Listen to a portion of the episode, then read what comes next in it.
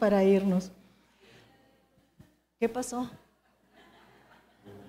Bueno, Sharon, voy a tu casa.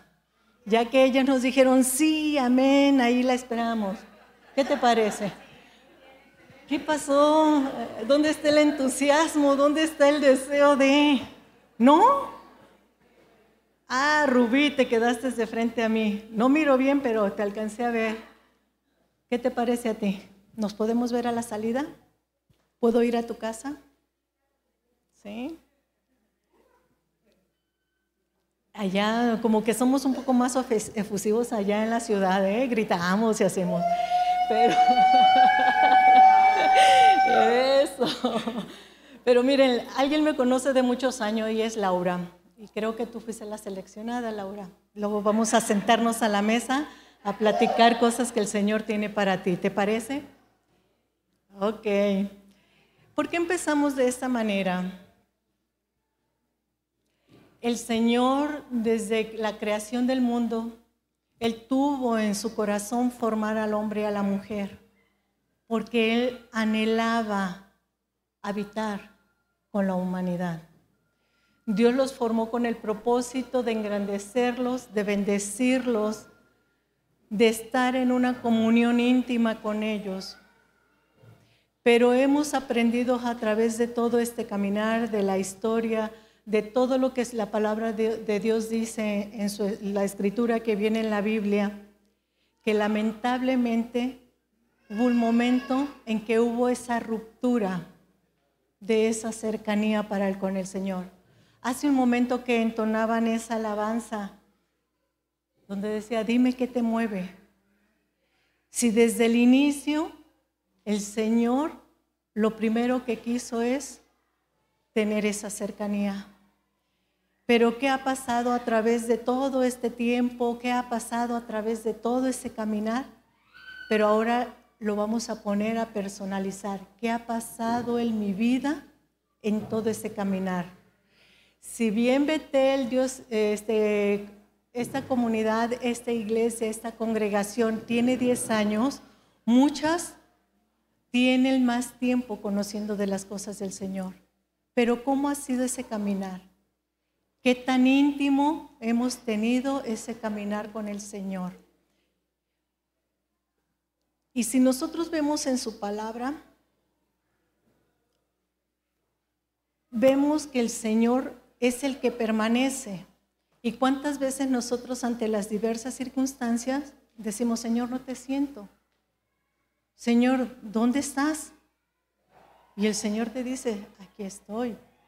Pero nos ganan todos los problemas que tienen o que tenemos en la vida y entonces hacemos a un lado su presencia en nuestra vida.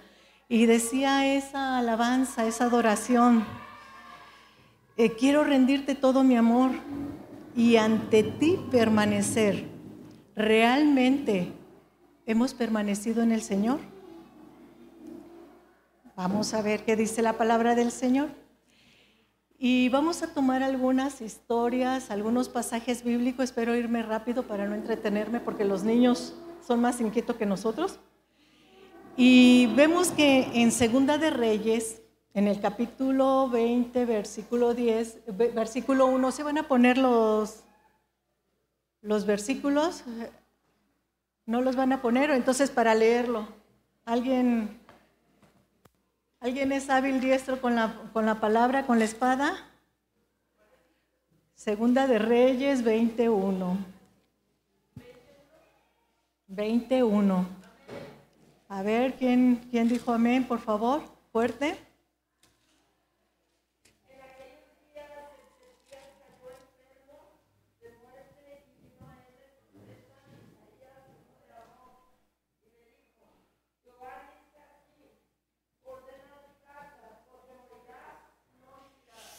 Hijo, imagínense que el Señor quiere acercarse a tu vida y lo hace de una y mil maneras. Dios nos ha hablado a todas, a todas o todas, seamos o no cristianas, seamos o no muy creyentes, el Señor siempre acerca a alguien para bendecir tu vida, para llevar una palabra, para hacerte recapacitar, para hacerte voltear hacia Él, para que busques de Él. Imagínense que se acerquen y le digan, ordena tu casa, porque morirás y no vivirás. ¿Cuál hubiese sido la reacción? ¿Me muevo mucho? ¿Está bien? Ok, ¿cuál hubiese sido nuestra reacción? Primero, ordena tu casa. ¿Quién puede decir, hijo, qué casa tengo? ¿Cómo está mi casa? ¿Cómo está mi vida principalmente? Entonces el Señor nos empieza a visitar aún en esos momentos de aflicción, de dolor, de enfermedad, aún en aquellas circunstancias adversas que para nosotros no tiene salida, pero para Él siempre hay una respuesta. Pero ¿qué fue lo que pasó con Ezequías? Si, vimos más, si vemos más adelante, dice el Señor, ¿qué, hizo Ezequías? ¿Alguien conoce la historia? Si no, se las voy a dejar de tarea. ¿eh? La próxima vengo y pregunto. Bueno, Ezequías Ezequías, ¿qué hizo? Agarró, se volteó hacia la pared y empezó a orar al Señor. ¿Qué hacemos nosotros en esos momentos? ¿Qué voy a hacer? No me quiero morir, no quiero... Y aún así Ezequías no quería morir. Ahí dice la palabra de Dios. Ezequías se puso a llorar, pero se volteó y empezó a orar al Señor. Más tarde el Señor hace, después de todo esto que hace Ezequías, el Señor hace que regrese ese profeta del Señor a decirle, en el versículo 5 dice la palabra de Dios, vuelve y di a Ezequías, príncipe de mi pueblo. O sea, no era cualquier persona. Ezequías era un hijo del Señor cercano que lo conocía y demás, mas sin embargo su reacción ¿cuál fue? Primero llorar, luego ponerse a orar. Y dice, dile a ese príncipe mío, así dice Jehová, el Dios de David, tu padre, yo he oído tu oración y he visto tus lágrimas. He aquí que yo te sano. Al tercer día subirás a la casa de, Jehová. Entonces dice, y añadiré a, tus días 15 años y te libraré a ti y a esta ciudad de mano del rey de Asiria y ampararé esta ciudad por amor a mí mismo. O sea, si eres mi príncipe, si eres mi princesa, pero por el amor a mí mismo yo envío sanidad a tu casa. ¿Para qué quieres la sanidad? ¿Para qué queremos la sanidad? ¿Para seguir igual? ¿O realmente esa oportunidad nos da la capacidad de transformar nuestra mente, de buscar esa identidad en Él y hacer la voluntad de Él y no la mía? Y si vemos la palabra de Dios más adelante, Resulta que Ezequías, pues era una persona muy conocida y de Babilonia fueron a visitarle porque se enteraron que, que había estado enfermo. Entonces, ¿cuántas hemos recibido visitas cuando alguien está enfermo? ¿Y qué, qué van y nos dicen ahí? ¿Cuál es nuestra actitud? Bueno, Ezequías cuando llegan estas personas de Babilonia, que eran un pueblo contrario a la voluntad de Dios, lo primero que hizo, en lugar de reconocer la grandeza del Señor y poner de, de por medio al Señor y que Él fue el que hizo la obra, les dijo, vengan, vean todos mis, todo lo que tengo, mi tesoro y no reconoció y no le dio la honra al Señor, sino que presumió, evidenció todo lo que el Señor le había eh, bendecido en bienes materiales. Pero ¿y qué pasó después? Resulta que en el versículo 18 al 19 dice, el Señor que regresó previamente a este, a este profeta y le dijo, ¿qué has hecho? ¿Por qué tuviste que exhibir eso? Está parafraseado, no lo busquen así, por favor. Este, ¿qué, ¿qué, has hecho con la bendición que te di? ¿Por qué exhibes eso y no exhibes la grandeza de tu Señor? ¿Por qué no la honra para el Señor? ¿Por qué no el reconocimiento de quién te libró y quién te sanó? Dice, todo por ello, en el versículo 18, dice, de tus hijos que saldrán de ti, que habrás engendrado, tomarán y serán eunucos en el palacio del rey de Babilonia. O sea, que sus generaciones iban a ser presos de, esos, de esas personas que fueron a ver sus riquezas. O sea, si yo no tengo la postura como mujer de reconocer la grandeza del Señor, el poder que hay en Él para sanidad, para sanidad, para grandeza, para bendición, ¿qué estoy haciendo con mis generaciones? Dice, de tus hijos serán eunucos. ¿Saben qué era un eunuco? ¿Qué significa un eunuco? Vamos a verlo en el ámbito natural, personas que no podrían engendrar después hijos. En el ámbito espiritual, personas que tú no vas a engendrar para seguir una generación de crecimiento.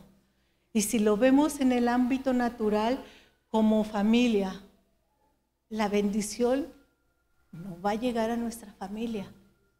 Va a ser cortada la bendición del Señor a nuestros hogares. ¿Quién quiere tener hijos eunucos? En donde eso es una maldición. Cuando las generaciones no continúan, son maldiciones que están alcanzando y en donde se corta por siempre tu nombre y el de tu familia. Y el Señor, desde el inicio, lo que quiso fue habitar en las familias. ¿Y qué estamos haciendo nosotros? Para que esto alcance nuestras generaciones. ¿Cuántas queremos hijos eunucos donde la bendición no va a llegar a nuestro hogar? Hijos espirituales que por no haberlos conducido de forma adecuada se truncan, se van al mundo. ¿Qué estamos esperando entonces de lo que Dios tiene para nuestras vidas? Dios visitó a Ezequías en su hogar para mandarle una bendición que se convirtió en maldición. Porque si vemos la postura de Ezequías, más adelante le dijo, en, el versículo 19 dice, entonces Ezequías dijo a Isaías, la palabra de Jehová que me has hablado es buena. ¿Era buena? Dice, después le dijo, ¿habrá al menos paz? Y seguridad en mis días. ¿Qué tan egoístas estamos siendo que únicamente me interesa mi situación en este momento? Que no me interesa lo que venga después para mis generaciones. ¿Quién quiere maldición en sus hijos? Eso es una maldición. Pero yo estoy cómoda porque, ay, no tengo tanta preocupación. Por lo menos en mis días voy a estar bien. ¿Se trata de ti? ¿Se trata de ti o de lo que Dios desea para tus generaciones? Nos hemos vuelto tan egoístas que no alcanzamos a ver que nuestros hijos necesitan de nuestras oraciones, de nuestra guianza, de nuestra dirección, de nuestra firmeza en el Señor para bendición, de creer en un Dios todopoderoso. Lo sanó, lo salvó. Por eso, ¿para qué queremos una sanidad? ¿Para seguir haciendo lo mismo? Dios desea que nosotros como mujeres confiemos en Él y crezcamos y nos, eh, eh, nos, aferremos. Y hace rato la alabanza que estaba, la adoración, dije, Dios, preguntamos, ¿qué, ¿Qué te mueve? Dime qué te mueve. En verdad no conocemos qué, qué mueve al Señor. Nos queremos ver tan superficiales que, ay, no importa que lo demás del mundo se esté cayendo, yo aquí estoy cómoda, yo estoy bien. Ellos, ¿por qué no quieren cambiar? A eso nos llamó el Señor.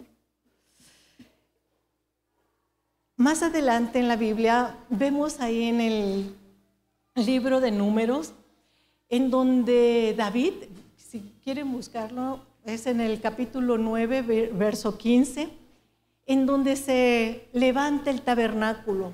¿Por qué Dios permitió que hubiera un tabernáculo? ¿Por qué Dios dice que Dios no habita en casa de hombre? Pero ¿por qué Dios sí permitió que el que haya nacido en el corazón de un hombre se, erigiera un, un tabernáculo? Porque si vemos con Ezequías, a donde lo visitó fue a su hogar. Entonces, ¿qué quiere Dios manifestar, manifestarse en su hogar, en el hogar de cada una de ustedes? En el tabernáculo, porque si vemos el caminar de todo el pueblo del Señor, durante el desierto, queja, queja, queja, porque allá estábamos mejor, Egipto era lo máximo, ahí teníamos de todo. Estar en esclavitud emocional, mental, física, ¿Es lo que buscamos? Si bien no estamos en esa esclavitud de esos años, estamos esclavas en otros aspectos actualmente. Y Dios no quiere eso. Dios quiere personas libres, mujeres libres, mujeres que realmente anhelen su presencia. Y el tabernáculo que Él levantó fue con ese propósito. Porque ¿qué hacía en el tabernáculo el Señor? ¿A quién utilizó primero? ¿A Moisés?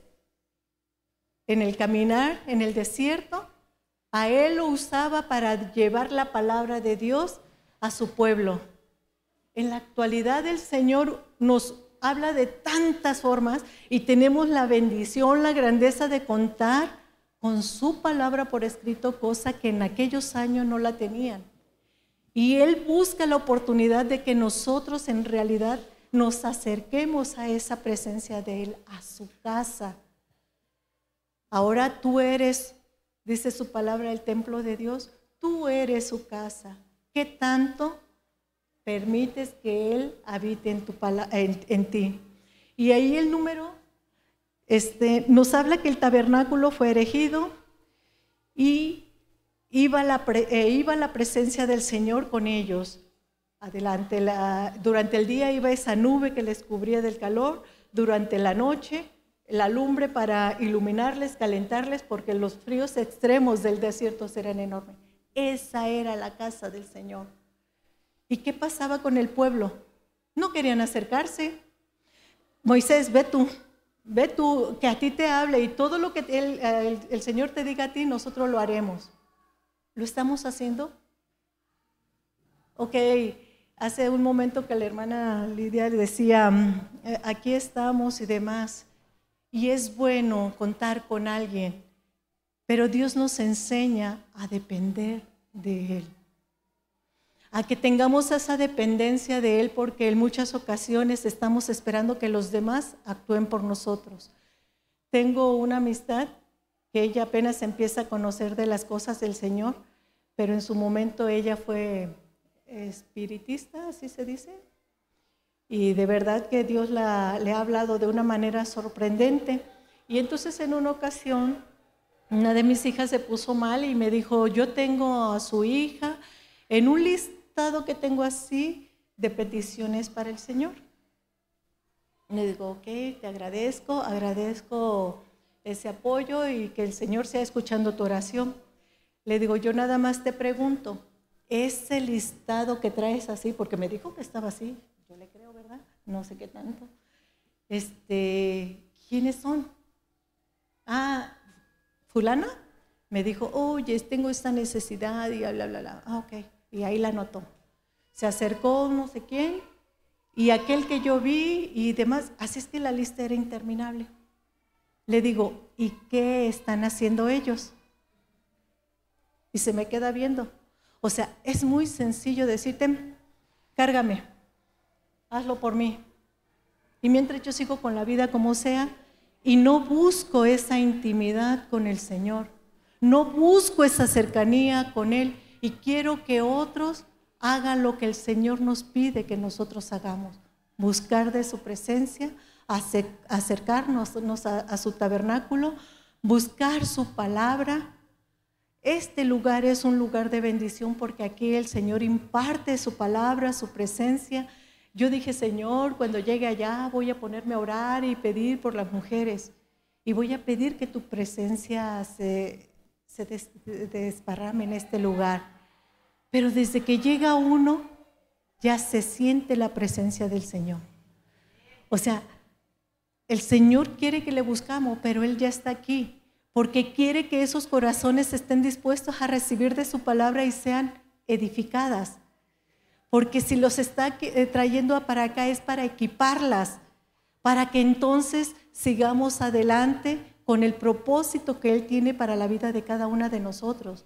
Y que cuando nos enfrentemos ante ciertas circunstancias, sepamos cómo vamos a reaccionar para que Él haga su obra completa en nuestras vidas. Sí es bueno acercarse a los demás y decirle, porque necesitamos guianza, necesitamos dirección, pero principalmente necesitamos su presencia en nuestras vidas para salir adelante. En la enfermedad, en la adversidad, en las circunstancias buenas, en las circunstancias que realmente nos sentimos desfallecer. Y para eso Él levantó el tabernáculo, porque dijo, sí, Moisés, te estoy hablando a ti, pero yo quiero que mi pueblo se acerque, se esfuerce y esté cerca de mí. Esa es la habitación del Señor. Ese es el propósito de traerlas hasta acá. Dejar todas sus actividades para que vengan y se alimenten y se llenen de la palabra de Dios. Porque Dios no quiere que nosotros seamos ignorantes de su palabra. Porque mucha gente dice, pues vean qué tipo de discípulos escogió el Señor. Gente del vulgo, sin conocimiento, sin nada. Pues yo puedo quedarme así porque pues si Dios lo usó a ellos, yo también puedo ser usada por el Señor. Y eso es una mentira. Si bien esas personas no estaban capacitadas en la palabra del Señor, a través del caminar con Él, aprendieron de Él, se capacitaron en Él para entonces ser enviados a lo que todo hasta hoy nos ha alcanzado a nosotros.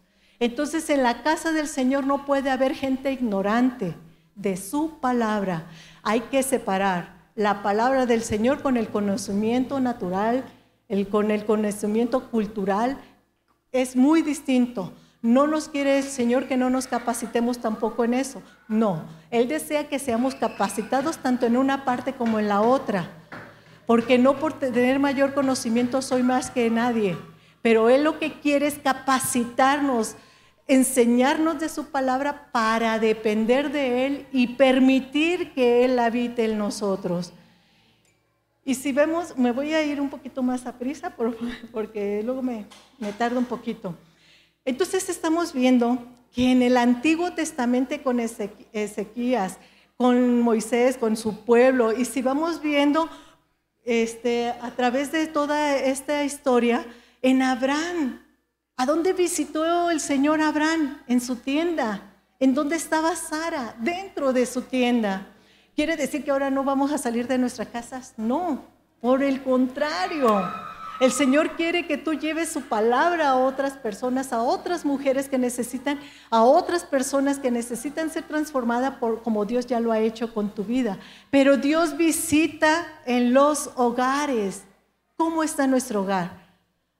Yo inicié con los nombres que escuché, que me inviten a su hogar.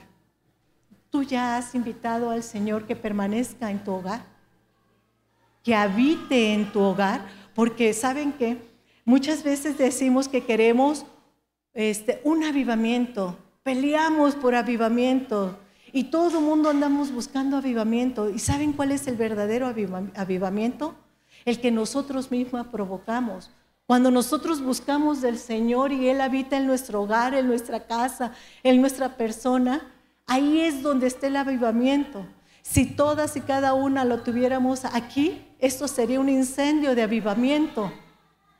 Porque Dios ya lo depositó en ti ello. No esperes que alguien venga y avive ese fuego. El fuego está en ti, está en tu hogar. Si Dios verdaderamente permanece en tu hogar.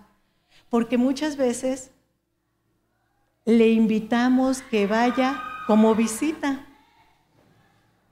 Y a veces pues nos preguntamos, ¿y si llega el Señor como visita, qué encuentra en nuestro hogar? Y lo vamos a ver más adelante, porque estuvieron tomando algunas partes que dije, bueno, está bien, Señor, ya les vas adelantando.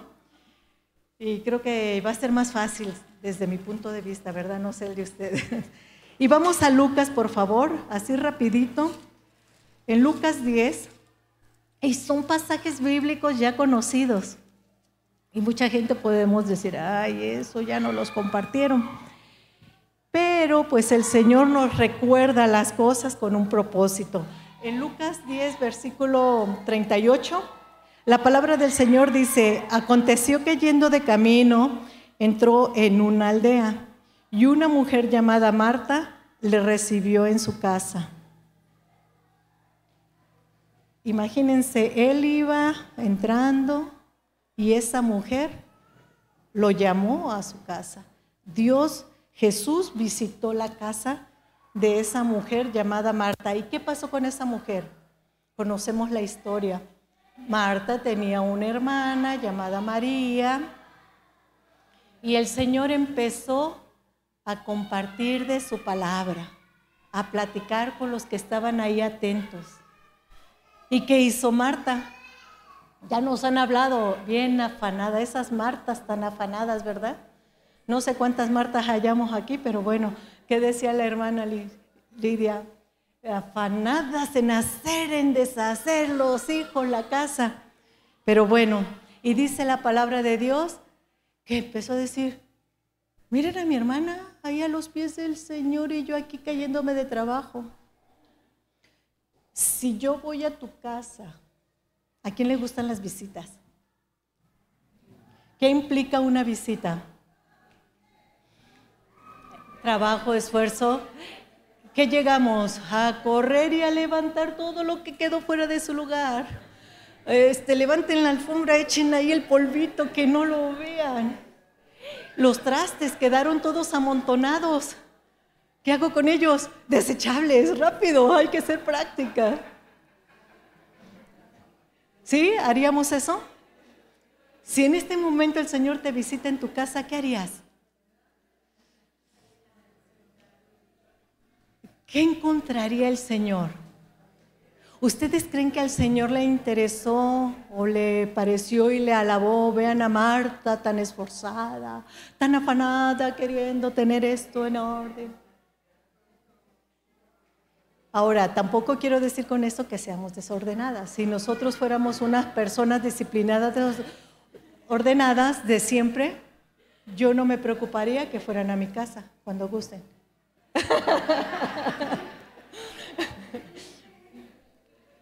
Entonces, vemos y, podemos hablar del afán. Marta lo hizo. María escogió lo mejor. ¿Cuántas estamos escogiendo lo mejor el día de hoy? ¿Cuántas estamos pensando de que tengo que regresar y tengo que lavar porque hoy es mi día de descanso? Tengo que organizar la comida de la semana, tengo que ir a comprar la, la comida, eh, la despensa. Y en lugar de estar recibiendo lo que el Señor te da, nos estamos desviando a lo que nos preocupa más. Y si Dios visita son con propósitos muy específicos, así como visitó a Moisés para llevar su palabra, iluminar su rostro. ¿Por qué se iluminó el rostro de Moisés? Porque permaneció en la presencia del Señor. Nosotros cómo reflejamos la presencia del Señor en nuestro rostro, en nuestra vida. ¿Qué si vamos en nuestra casa con nuestra familia? ¿Qué si vamos en la calle ¿Qué si vamos al trabajo y nos ven una cara de resentimiento, de dolor, de angustia? ¿Estamos reflejando la gloria de Dios, su presencia en nuestra vida? ¿O estamos reflejando desesperación, angustia? Si es desesperación, pudiera notarse como la falta de confiar en que Dios puede transformar las cosas. Y esto nos pega a todas, porque no podemos decir que vamos por la vida con una sonrisa. Muchas circunstancias nos han agobiado, pero ¿saben cuándo ha pasado eso? Y lo digo en primer persona. Cuando vienen circunstancias adversas y quito mi mirada del Señor y me enfoco en lo que estoy viviendo. No es fácil cuando vivimos en nuestra carne. Y lo digo porque yo lo he experimentado. He vivido circunstancias tremendas y hago un pequeño paréntesis. Agradezco a las mujeres que estuvieron orando por nosotros. Eh, yo no sé, el Señor cada que nos trae para acá, se nos atraviesan ciertas circunstancias que de momento digo, no, no, no vamos. Teníamos todo preparado y, este, y que se pone mal mi hija. Entonces eh, yo le decía, hija, vamos al hospital y me decía, no, mamá. Y este, porque yo sé que si la llevo me la detienen. Y hasta que no le hagan todos los estudios sabidos y por haber, no me la dejan salir. En una ocasión que la llevé, fueron cinco días y ella estaba hospitalizada. Es bien agobiante eso. Y eh, voy iniciando y voy, Señor, está en tus manos, Padre, abre puertas, Señor, sánala, Señor. Pero conforme pasa el momento, llega el momento que el cansancio físico y demás, dejo de poner los ojos en el Señor y empiezo con la angustia. Dios no quiere eso. Dios nos está capacitando para fortalecernos y, y que permanezcamos siempre con Él. Que Él habite en nosotros. Él no quiere una visita nada más. Él no quiere visitar tu casa y que todo pase. Él quiere permanecer en tu vida, en tu corazón. Pero nosotros, si volteamos los ojos hacia otro lado, nos vencen las circunstancias. Y ahí estamos viendo con Marta y María. Marta se enfocó en todo lo físico. Si tú tienes todo arreglado lo físico, no tienes que preocuparte por nada excepto por recibir lo que, Dios, lo que Dios quiere para ti. Y ahí mismo en Lucas, en el capítulo 7, en el verso 36 en adelante, nos está hablando de otra persona que el Señor visitó. Y ahí fue con Simón el fariseo. En el verso 36 dice la palabra del Señor, dice, uno de los fariseos, ¿saben quién era fariseo? ¿Saben quiénes eran los fariseos? Aquellas personas capacitadas, preparadas, con el conocimiento de la palabra de Dios, no eran cualquier persona, no eran indoctos, era gente culta que se aprendía la palabra del Señor desde inicio a final, porque eran no eran así pues como estaba escrito, mas sin embargo ellos lo hacían. Y si recordamos, Pablo fue una persona de los principales en el conocimiento y se apegó a hacer la voluntad de no de Dios, de su religión. Entonces vemos que no eran cualquier persona, los fariseos eran gente con conocimiento de su palabra. Así que si tú te acercas a un fariseo, ve preparado principalmente que vaya el Señor delante de ti para que te use y las palabras que vayas a expresar sean las de Él y no las de nuestro intelecto. Porque cuando nosotros queremos convencer a las personas con nuestro intelecto, perdemos. Porque el que hace la obra perfecta es Dios. Nosotros somos únicamente conductos para que su palabra sea sellando los corazones de los demás. Entonces, Aquí en la palabra de Dios vemos que Simón e-, era uno de los fariseos, le pidió a Jesús que comiera con él. ¿Para qué invitas tú al Señor a comer? Las que me invitaron a comer voluntariamente a fuerza, ¿para qué me invitarían? Perdón, ya estoy rompiendo esto. Entonces, vemos que él fue el que le rogó al Señor que fuera a su casa. Fariseo, sinónimo de conocimiento y de gente que en su momento fue muy pudiente, dicen allá.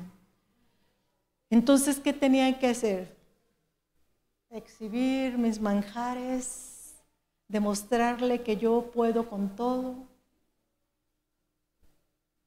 Y pues a ver qué Jesús dice, a ver qué quiere él, cómo se está acercando. ¿No la conocen? ¿Saben lo que trae ella? Si Jesús supiera, ni se juntara. Si supiera lo que está atravesando, ¿a poco no que es Jesús? Así se comportó este fariseo. Porque él tenía un conocimiento, un error muy grande, que Dios vino a romper estructuras, pensamientos.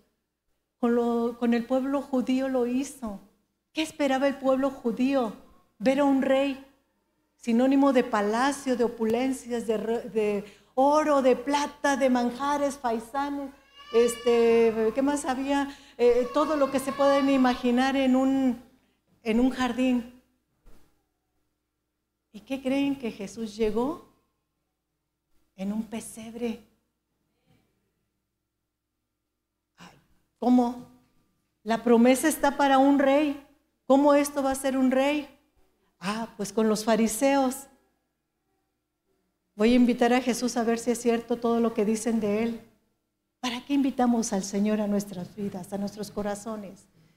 ¿Para ver si es cierto lo que me comentaron? ¿O yo voy nada más para ver si es cierto todo lo que están diciendo y viene ahí escrito? Nos volvemos como fariseos. Y Dios lo que quiere, ¿qué dice? ¿Qué lo mueve al Señor? Dice la palabra que un corazón contrito y humillado, Él no desprecia. Quiere mujeres con corazones de carne, con corazones no endurecidos. Él no quiere un corazón sabio, Él quiere un corazón dispuesto a recibir de su palabra. Él quiere un corazón que esté dispuesto a trabajar en su obra porque, ay, estoy cansada, otro aniversario más, 10 años con esto. ¿Nos sentaron a tales horas? ¿Por qué? A ver, ¿quién va a adornar? ¿Quién puso? Ay, qué bueno que hay quien sabe hacer las cosas. Gracias, Charo. Ay, miren, ella siempre, ella es la creativa. ¿Yo a qué voy? Si no sé. ¿Eso es lo que quiere el Señor? Pregúntense. Eso es fariseo, lo que fue, a ver, a ver qué tan cierto era lo que decían de Jesús. Y más adelante vio que esa mujer, dice, entonces una mujer de la ciudad en el versículo 37, que era pecadora, ¿quién no somos pecadores? Al saber que Jesús estaba a la mesa en casa del fariseo, hace rato la pastora Gexemaní lo tomó y dije, me ganó. Tomó un frasco de alabastro con perfume y estando detrás de él a sus pies, llorando, comenzó a regar con lágrimas sus pies y los enjugaba con sus cabellos y besaba los, sus pies y los ungía con el perfume.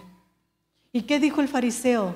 Si este profeta supiera, o sea, con menosprecio, menospreció la presencia del Señor, del Rey de Reyes en su casa. ¿Cómo menospreciamos nosotros su presencia? ¿Cómo menospreciamos que Él esté en este lugar, que esté en nuestra casa? Todo lo podemos. Él, las mujeres, somos fuertes. Si ella salió, yo también salgo.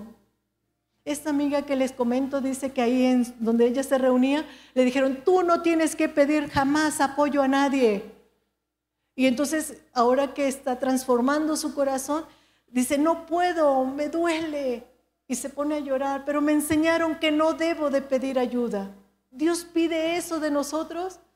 ¿Cómo podemos ser mujeres sensibles, mujeres con un corazón de carne, no una roca, no endurecido, si no buscamos su presencia, si no habitamos en Él? Necesitamos habitar en su presencia, porque Él está presente, pero nosotros lo alejamos con nuestras acciones, nuestras decisiones. Si tú me dices que tú puedes, yo me alejo y te dejo. Y este fariseo veía nada más.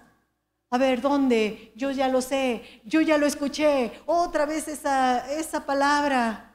Pero ¿qué quiere hablar el Señor hoy a tu vida? ¿Cómo está tu corazón? ¿Qué tan dispuesto está a recibir de su palabra y, que te edifique? Porque la palabra de Dios es para eso, no para señalamiento, no para crítica, no para ser jueces de nadie. Dios quiere que seamos aquellas personas que al tener el, eh, eh, habitando en nuestro corazón al Señor, tengamos esa palabra que pueda levantar a, la, a la persona que está a nuestro lado, a nuestra familia para salir adelante. Que podamos decirle a aquel que está enfermo que es el Señor quien hace su obra y que al levantarse tiene que ser para glorificar al Señor, para declarar que Él es el que hace eh, todo. Que no somos nosotros, que es Él a través de para poder lograr lo que el, el Señor desea. Entonces vemos también en su palabra ahí en Lucas 19, para ya ir terminando, porque si no me, sigo, me sigo. En, el, capítulo 19, en el verso del 1 al 10, nos habla, ya lo hemos escuchado también, de, saqueo. ¿Quién era saqueo? Era una persona sumamente bajita, pero él había escuchado tantas cosas que el Señor decía, decían de él y que el Señor hacía, que lo que hizo fue treparse un árbol y desde ahí, aunque sea verlo, Imagínense el Señor pasando en medio de eso y él ya sabía que estaba ahí. ¿Ustedes creen que el Señor no conoce quiénes están aquí con ese corazón dispuesto? ¿Quiénes vienen con una necesidad? ¿Ustedes no creen que el Señor tiene toda esa facultad, todo ese poder de sanar, de restaurar, de levantar? Y a este saqueo que era pequeño, fue, fue y se trepó, aunque sea a verlo de lejos. Y le dijo, ven. ¿Y a dónde fue el Señor? a la casa de saqueo. ¿Qué hizo saqueo? Señor, si he fallado, un corazón arrepentido. Si vemos estas historias desde Lucas, vemos aquellas personas creyentes, porque Marta y María eran creyentes al haber recibido al Señor, ya conocían de Él. Pero una, desviándose del propósito de Dios y queriendo que Dios fuera juez de ellas. Mira, Mira ella ahí sentada, quería que Dios le dijera, a ver, María, levántate, ve, ayúdale a tu hermana. ¿O qué quiso? Lo mejor escogió María, Marta. ¿Qué estamos escogiendo nosotros? Personas creyentes, personas religiosas, como lo fue este hombre que le dijo esta mujer pecadora, este fariseo. Hay tres posturas distintas en estos últimos capítulos o la de saqueo, que él era un inconverso, quería saber qué era lo que verdaderamente el Señor quería darle. Y se volvió una persona generosa. ¿Cuántas de nosotras aquí nos hemos vuelto generosas para con el Señor? Generosa lo transformamos en signo de pesos, ¿no? Sí, Dios necesita de ofrendas, de diezmos y demás para que su casa sea hermoseada. Pero Dios quiere que seamos generosa, que lo que tú ya recibiste lo des a los demás. Es lo que quiere el Señor. Gente dispuesta a darse. Gente que realmente confíe y crea en Él. Y aquí hay varias mujeres que el Señor quiere levantar para que su palabra sea extendida. Veamos, decía Lidia hace rato, Nidia, perdón, que en el mundo lo que hay, nosotros tenemos que impactar ese mundo. Nosotros tenemos que llevar esa luz del Señor a los demás. Nosotros somos las que tenemos que hacer la diferencia en el mundo, con nuestros actos, nuestros hechos, con nuestra esencia. Muchas veces no necesitamos decir soy cristiana o yo creo en un Dios todopoderoso. Cuando ven tus obras, aunque el Señor dice que las cosas no son por obras, pero cuando ven tus obras acompañadas de fe, el Señor es el que está obrando y Él es el que hace que se haga la diferencia. Nos hemos equivocado en el caminar, hemos hecho las cosas de formas diferentes. Son momentos de reflexión, diez años que no es fácil. Imagínense el caminar de 10 años. ¿Cuántas realmente se han afianzado en el Señor? ¿Cuántas han desertado? ¿Cuántas? Ya, tiro la capa. ya no puedo más. Que los hagan al cabo esta Rubí, esta Lucy, esta Soledad. Ellas son nuevas, ellas pueden venir y con mucha fuerza pueden hacer las cosas. Oh, Dios quiere que realmente nosotros podamos hacer la diferencia. Si, decimos, ¿cómo podemos hacerle, Señor? ¿Cómo puedo recobrar ese fuego tuyo? El Señor no lo ha apagado, el fuego está. Necesitamos avivarlo. ¿Y qué pasó en el libro de Job? ¿Qué, le, qué viene en la palabra de Job ahí en el capítulo 22, del 21 al 27? ¿Qué dice su palabra? Vuélvete en amistad con el Señor. Vuélvete en amistad para ser edificada. Aleja, aleja la aflicción. ¿Por qué? En ese momento el Señor será nuestra defensa. En, en, ese momento yo me deleitaré en el omnipotente. En ese momento confiaré que estaré bajo sus sombras. En Efesios nos habla que su palabra es para edificación, para exhortación.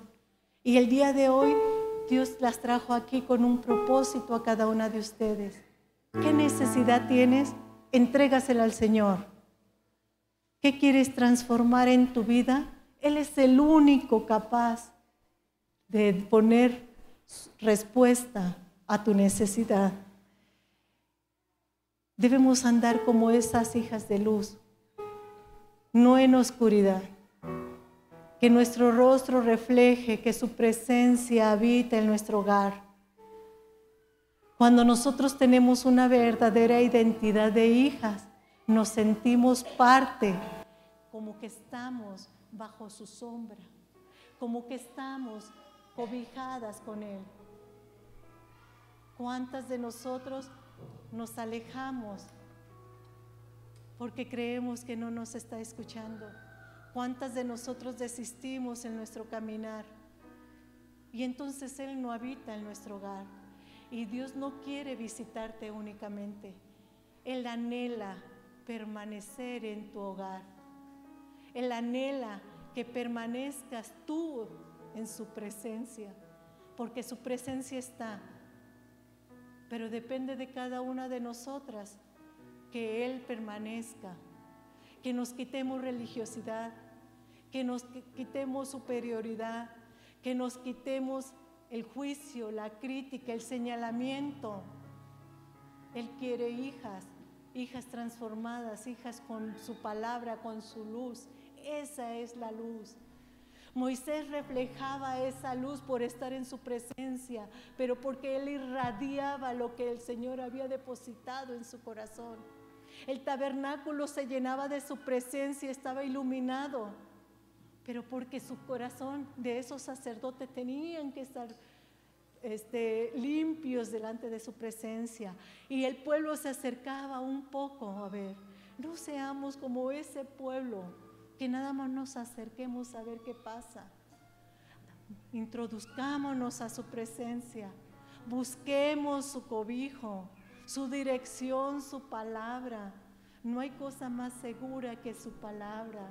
No hay nada mejor que habitar en su presencia. Porque Él entonces nos fortalecerá aún en esos momentos difíciles. Quizás no vemos la respuesta inmediata pero Él es el que permanece ahí. Él es el que está a nuestro lado. ¿Qué necesitas en este momento? ¿Qué quieres que el Señor transforme en tu vida? ¿Cómo quieres que Él sea Él obrando? ¿Qué busca de ti el Señor? Ese corazón dispuesto, ese corazón limpio que nadie conoce mi circunstancia, que estoy atravesando muchas cosas, sí, pero Dios busca tu corazón. Dios quiere tu corazón. Él transforma el corazón, pero cuando nosotros le permitimos, si en este momento tú has desechado su presencia, si tú en algún momento te has alejado por diferentes circunstancias que te han ganado, es el momento de ponernos a cuentas con el Señor. Es el momento de que nos rindamos a Él.